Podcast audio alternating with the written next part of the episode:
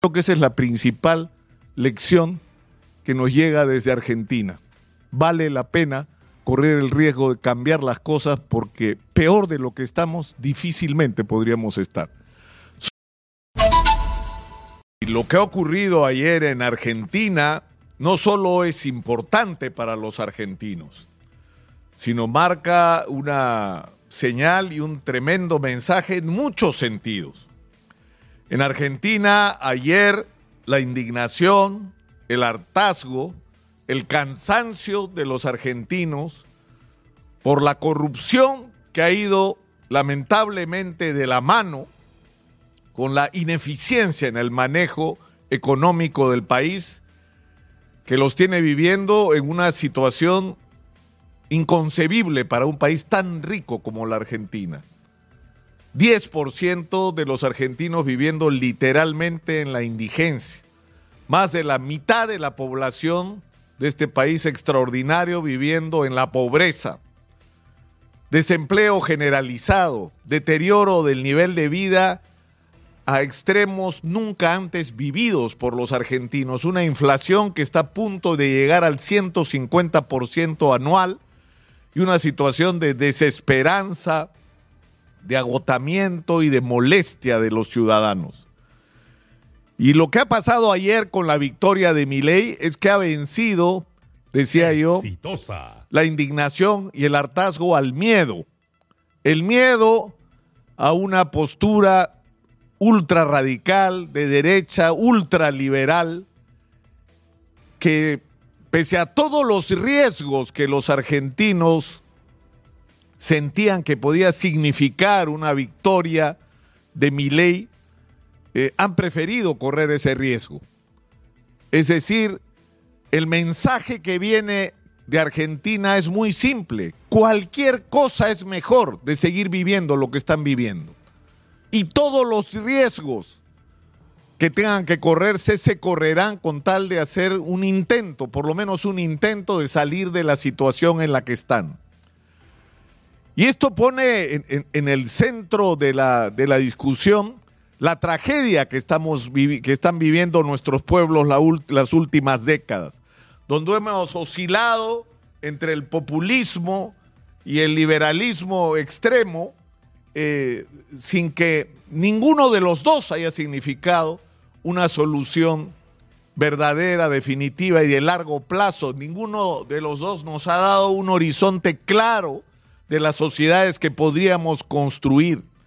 Sociedades donde puedan convivir la libertad económica, la inversión como principal, la inversión privada como principal motor de la economía, con un Estado que participe de manera responsable en la economía, en los sectores que se consideren indispensables de una presencia estatal, pero donde lo más importante de todo es que se aprovechen al máximo los recursos para construir y aprovechar esas potencialidades que tiene la economía y la sociedad de cada país para que de la explotación de esas potencialidades se generen los recursos que permitan un disfrute del conjunto de la sociedad y no solo de una minoría. Y la clave para esto tiene que ver directamente con la educación, con la posibilidad de que cualquier persona haya nacido donde haya nacido gracias a una educación pública de calidad, como decía Fernando de Terry, no ningún izquierdista, Fernando de Terry en el Perú, con una educación pública de calidad, se permite que la democracia realmente merezca el nombre porque significa que todos los ciudadanos tienen la posibilidad de conquistar sus sueños porque tienen los instrumentos, gracias a esa educación pública de calidad, de conseguirlos. Y que esos sueños no solo puedan pertenecer a aquellos cuyas familias tengan el dinero para pagar la educación que los libere.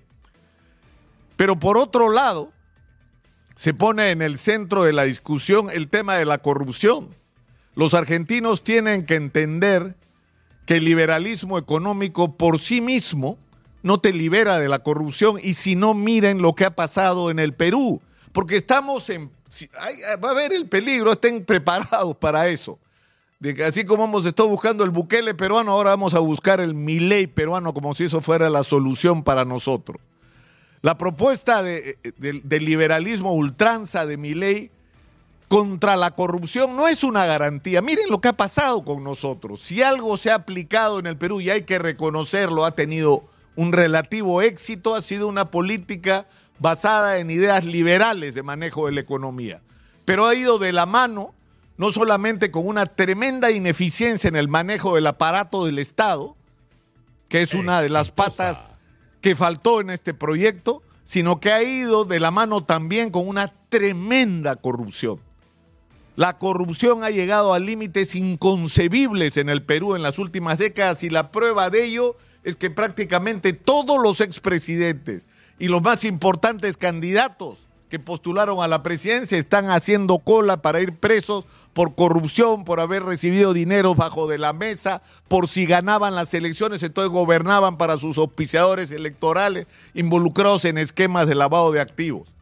Es decir, el liberalismo económico no te vacuna contra la corrupción, porque las políticas que se tomen, si no van de la mano con una profunda reforma del aparato del Estado, con mecanismos eficientes de control y de transparencia, con una profesionalización de la gestión pública, que tiene que ir de la mano también con un manejo responsable de lo, del Banco Central de Reserva, no con la destrucción del Banco Central de Reserva como pretende mi ley, sino con el positivo ejemplo que hay, por ejemplo, que, estamos dando en el Perú. Un Banco Central de Reserva que no depende de los políticos de turno, sí nos protegen del manejo irresponsable de la emisión de billetes para cumplir con las expectativas de todo el mundo y generar una inflación incontrolable. Yo creo que los argentinos están frente a un gobierno que en materia económica, sobre todo si le baja el octanaje a su discurso, puede empezar a abrir un periodo de esperanza. Pero Javier Milei tiene que moderar su discurso y tiene que reconocer además, porque es un personaje muy contradictorio, es súper liberal en materia económica y súper conservador en todo lo demás. Exitosa. Y eso es algo que yo no entiendo cómo puede existir dentro de la misma cabeza.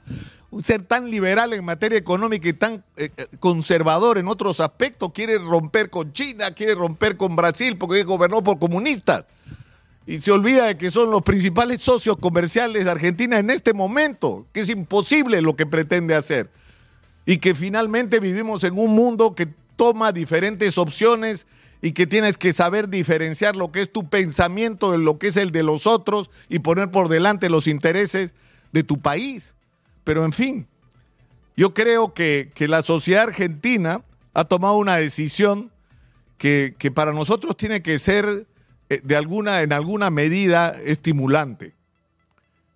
La pregunta que todos nos hacemos es, si se van Dina Boluarte y el Congreso, ¿qué vienen después? Y el mensaje que viene de Argentina es bien simple. Cualquier cosa que venga será mejor. Cualquier riesgo que tenga que correrse vale la pena de enfrentarlo. Porque cualquier situación será mejor que esta vergüenza que estamos viviendo los peruanos con un Congreso impresentable y con un gobierno donde Nicanor Boluarte se anda cuchillando con Alberto Tarola por los puestos y el control del aparato del Estado, mientras nosotros miramos simplemente cómo nuestros problemas siguen sin resolverse. Yo creo que esa es la principal lección que nos llega desde Argentina. Vale la pena correr el riesgo de cambiar las cosas porque peor de lo que estamos, difícilmente podríamos estar. Soy Nicolás Lucar, esto es Hablemos Claro, estamos en Exitosa la voz que integra al Perú. 95.5 de la FM en Lima, estamos en el canal 34 de Movistar